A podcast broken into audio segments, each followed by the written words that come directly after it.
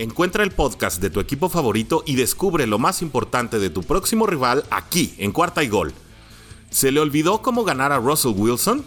Seahawks pierde el tercer partido en fila ante Cardinals y se le complica la temporada. Chiefs sigue acumulando victorias y ahora vence a Cowboys por 10 puntos. No hay nada más difícil que vivir sin Winston. Saints pierde 40-29 ante Eagles y se aleja de Tampa en la división. Vikings aprovecha la localía y derrite a los Packers en el último minuto. Houston le hizo la faena 22 a 13 a los Titans y da la sorpresa de la semana. Todo esto y mucho más en los podcasts de la familia Cuarta y Gol, donde la NFL no termina y nosotros tampoco. Búscalo en tu plataforma favorita donde quiera que escuches podcast. Bienvenidos a Bengals en Cuarta y Gol, el espacio reservado solo para los fans de los Cincinnati Bengals.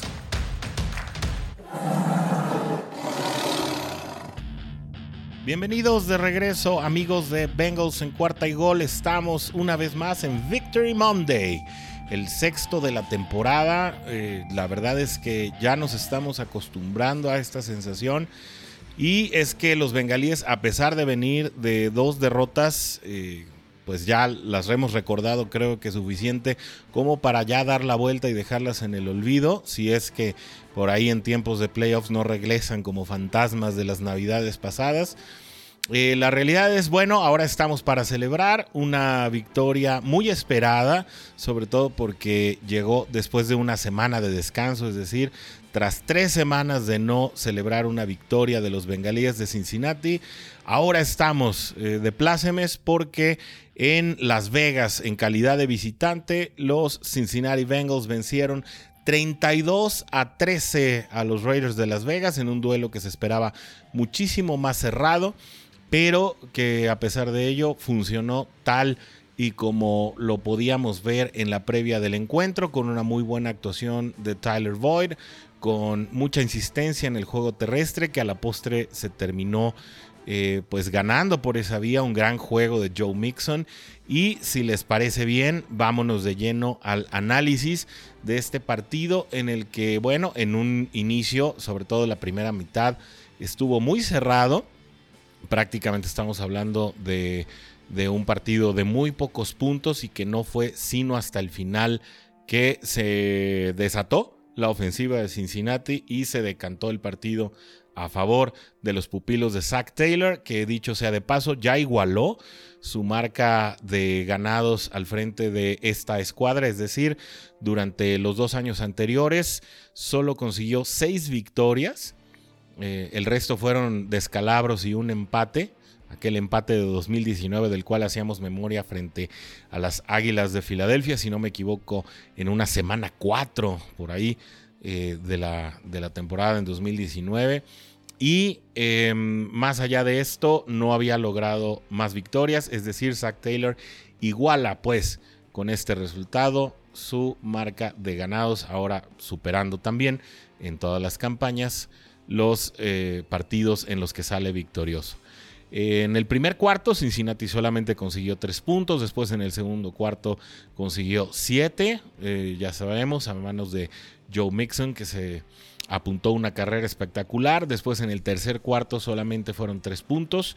Eh, y para el final del partido se guardaron nada más la friolera de 19 puntos, de los cuales 12, eh, bueno, 12 de los totales eh, pertenecieron o corrieron por cuenta de Ivan McPherson, el joven pateador, que el gol de campo, eh, cuyo menor yardaje se registró, fue de 47 yardas.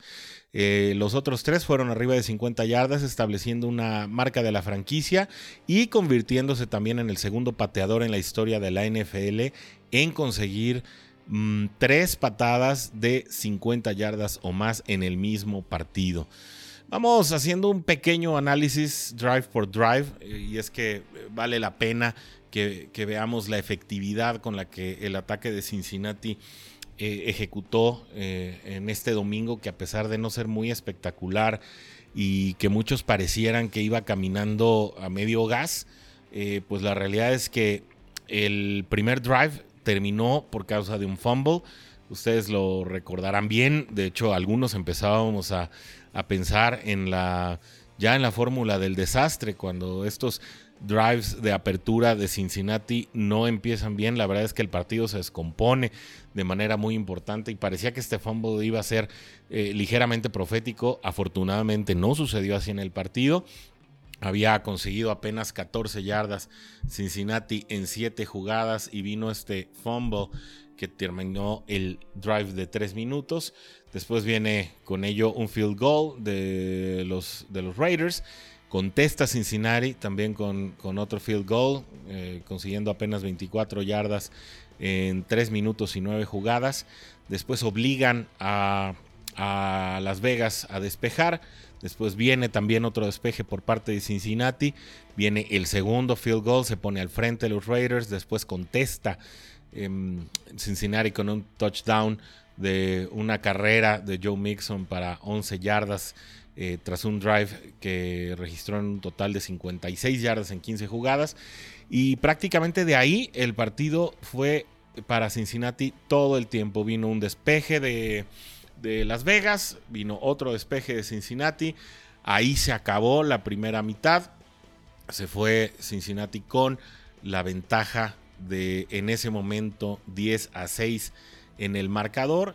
Y después, eh, en lo que parecía que podía ser, bueno, ya un, equilibrio de fuerzas, porque Raiders comenzaría con la primera ofensiva y con ello, pues podría eh, darse el potencial de que se pusieran al frente. Viene eh, un despeje, los contiene bien la defensiva de Cincinnati, que los, los sometió solamente a 20 yardas en, en un total de 3 minutos. Viene el segundo field goal para Cincinnati y entonces ya se comienza a separar, empieza eh, a decantarse el partido para la visita, viene otro despeje de Las Vegas, viene otro field goal para Cincinnati y ahí ya estaban 16 a 6 para entrar al cuarto cuarto y ahí empezaban un poco a, correr los nervios porque contesta abriendo el cuarto cuarto Las Vegas con un touchdown que pone las cosas 16 a 13 y ahí eh, algunos empezábamos a vaticinar que el equipo o se caía o se levantaba. Afortunadamente fue lo segundo.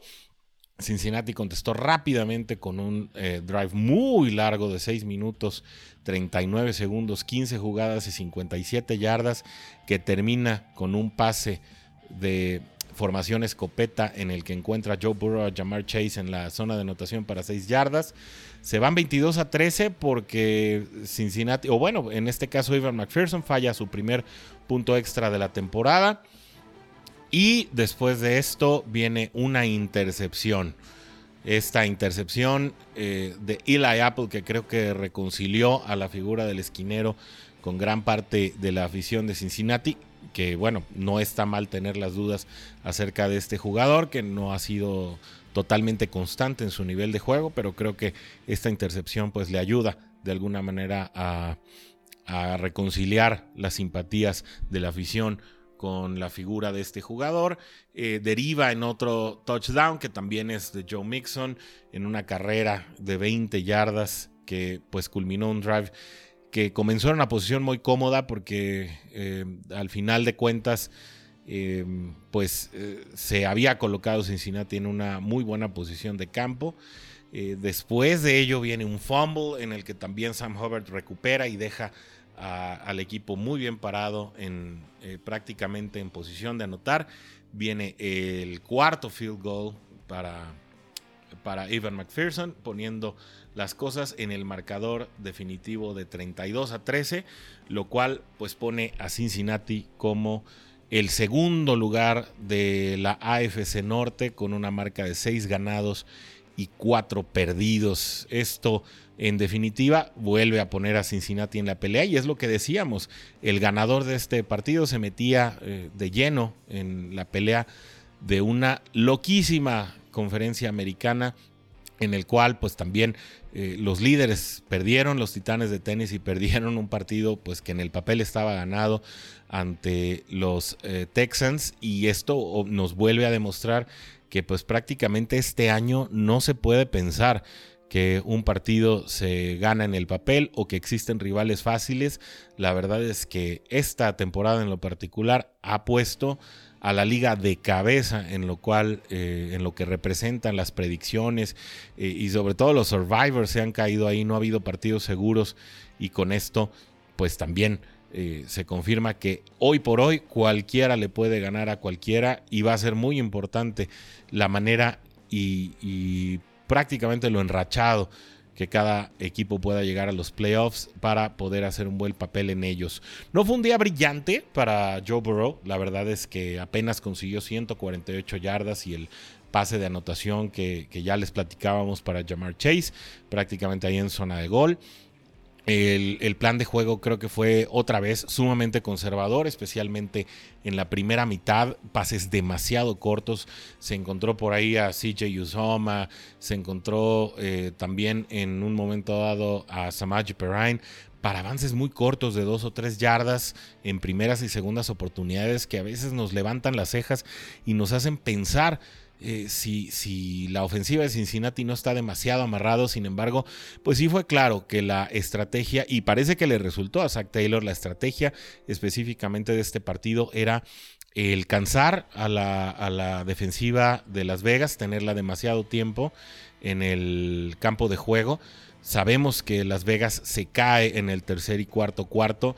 Esta puede ser una situación de condición física, es lo más seguro. Eh, ya que pues sucede partido con partido siempre. Los cuarto cuartos de Raiders son los peores para ellos, no fue la excepción el partido contra Cincinnati y después de estar golpeando, golpeando, golpeando, golpeando con juego terrestre que no siempre funcionó, por muchos momentos Cincinnati no le pudo mover el balón a la línea defensiva de los Raiders. Eh, creo que fue la constancia y literalmente el estar, eh, como se dice comúnmente en México, como cuchillito de palo Em, está yendo tantas veces el cántaro al agua, pues hasta que se rompió. Y creo que la estrategia de juego terrestre insistente para Cincinnati rindió frutos. Y en el cuarto cuarto pudieron doblegar a una defensiva que, bueno, eh, lució fuerte por momentos, pero que no pudo contener de bien a bien eh, los embates de Cincinnati, que también fue eh, muy indisciplinada. Hubieron castigos que le costaron extensiones de drive a la defensiva de Raiders, que dejó a la ofensiva de Cincinnati por más tiempo en el campo de juego y esto también le pasó factura. No con esto podemos ignorar que Cincinnati hizo un muy buen trabajo a nivel defensivo, ya lo decíamos en la previa. Si se podía mantener a los Raiders por debajo de 20 puntos, prácticamente no había manera estadística en que pudiera Raiders sobreponerse a ese partido y más, insisto, porque Cincinnati aún en partidos en que no convence del todo en el juego ofensivo, pues puede anotarte 32 puntos como sucedió en esta ocasión y con eso basta, esa combinación de mantener al rival en bajo puntaje y eh, poder conseguir aún en la medianía eh, un marcador abultado, siempre va a derivar en una victoria y en este caso la eh, pues las posibilidades, las estadísticas, las probabilidades le dieron la razón a esta lógica y Cincinnati pudo llevarse el partido. En otras estadísticas por tierra, bueno, pues como les decía, Joe Mixon insistió mucho en el juego terrestre, 30 veces pudo acarrear el balón, esto le consiguió 123 yardas y dos touchdowns para un promedio de 4.1 yardas por acarreo, lo cual no es para nada malo, sobre todo pensando que hubo jugadas por tierra de yardaje negativo. Por ahí sucedió en una, en una jugada reversible con Jamar Chase que se perdieron yardas.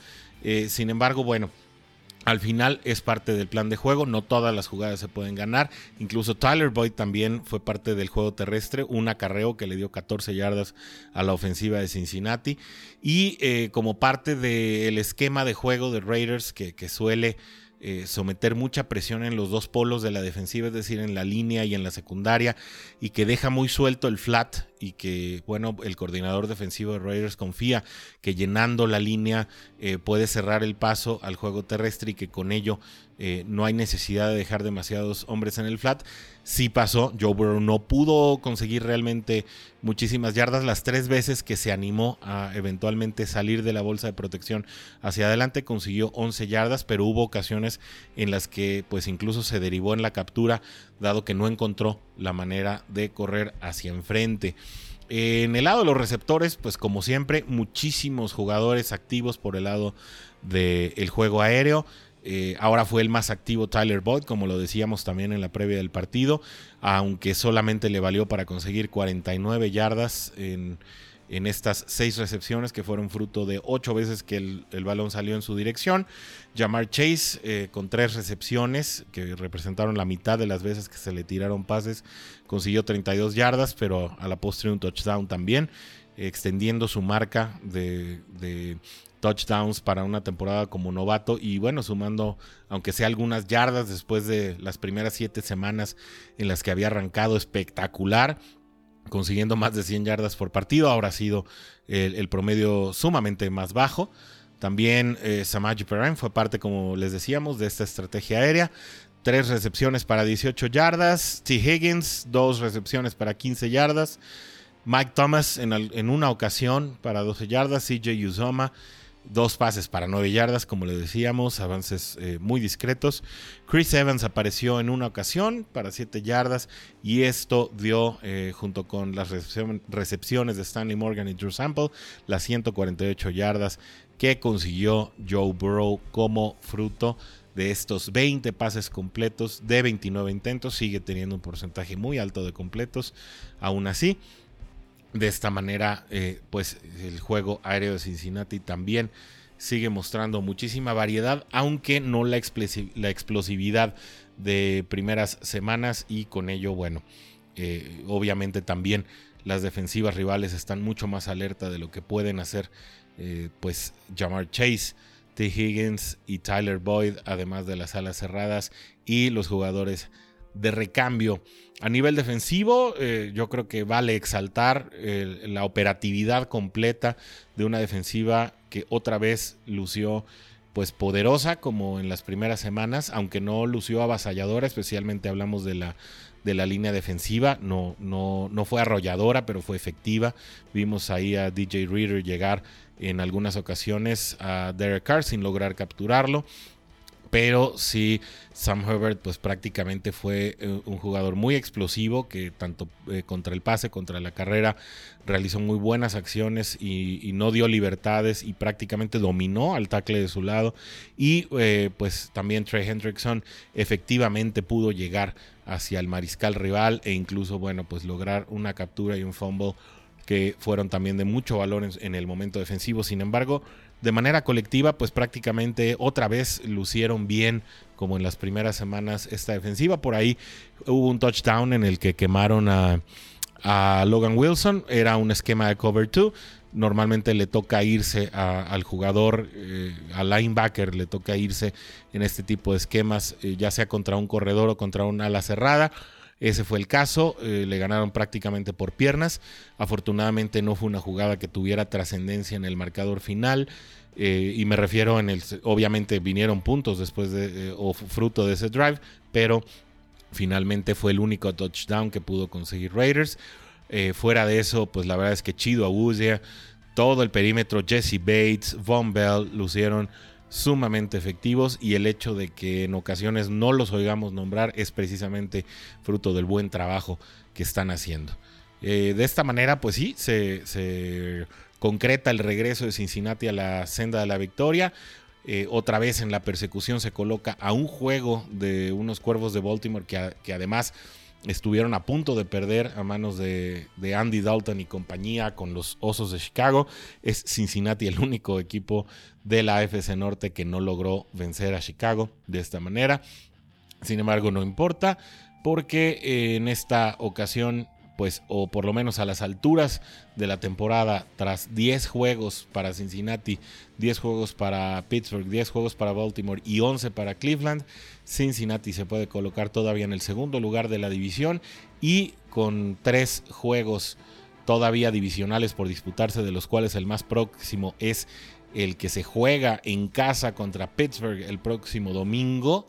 Eh, dicho sea de paso, Pittsburgh no pudo ganar este este, esta semana, esta semana 11, perdió a manos de los Chargers por un marcador de 41 a 37 en un partido que parecía otra vez que se iba a complicar al final, pero en el, en el cual los acereros terminaron una vez más bajando las manos antes de la pausa de los dos minutos y eh, Justin Herbert y compañía pudieron llevarse la victoria frente a unos Pittsburgh Steelers que estarán visitando y buscando sacarse la espinita en el Paul Brown Stadium cuando Cincinnati busque blanquearlos por primera vez en siete años eh, que sería una marca pues increíble poderlos blanquear este, e, este, año y con ello llegar a la séptima victoria, pero eso está por verse. Eh, les prometemos ya eh, estar analizando como previa ese encuentro a más tardar el próximo viernes para estarles practicando de esta de las incidencias de lo que anticipamos para este partido. El miércoles estaremos de regreso con el análisis amplio de lo que sucedió en Las Vegas en cuestión de planteamiento, que se hizo bien, que se hizo mal, que funcionó y que no, que hay que corregir y que hay que esperar eh, de, los próximos partidos y el desenvolvimiento de este equipo de los Bengals. Mientras tanto, por ahora nos despedimos de esta rápida eh, de este rápido episodio de salida en el cual reportamos las incidencias del partido que Cincinnati, repetimos, ganó por 32 a 13 frente a unos Raiders de Oakland que se quedan por el momento fuera de la disputa de los playoffs, pero que no debemos perderlos de vista porque pueden ser, a pesar de todos los problemas por los que han pasado, un contendiente aún para ser por lo menos el obstáculo de alguno de los equipos que estén en la búsqueda de eh, instancias mayores en esta temporada. Como siempre, muchísimas gracias por acompañarnos. Hasta aquí eh, llega este episodio. Se despide Orson G. Ya saben, eh, nuestros modos de contacto en el Twitter arroba 4TA Eagle Bengals. Ahí estamos siempre muy atentos de lo que tengan que platicarnos y también estén atentos ahí porque tenemos información interesante para compartirles, información que a veces está en este podcast, a veces no, y que siempre es bueno que todo aficionado tenga en cuenta. Muchísimas gracias por el placer de su compañía, gracias por dejarnos entrar ahí a su tableta, a, su teléfono, a lo mejor nos escuchan en el auto, camino al trabajo, eh, no sé, a lo mejor nos escuchan en su casa, lo cual les agradecemos mucho. Eh, saludos a toda la afición de los bengalíes de Cincinnati en toda Latinoamérica, donde nos escuchan y como siempre decimos en cada episodio antes de finalizar, Jude.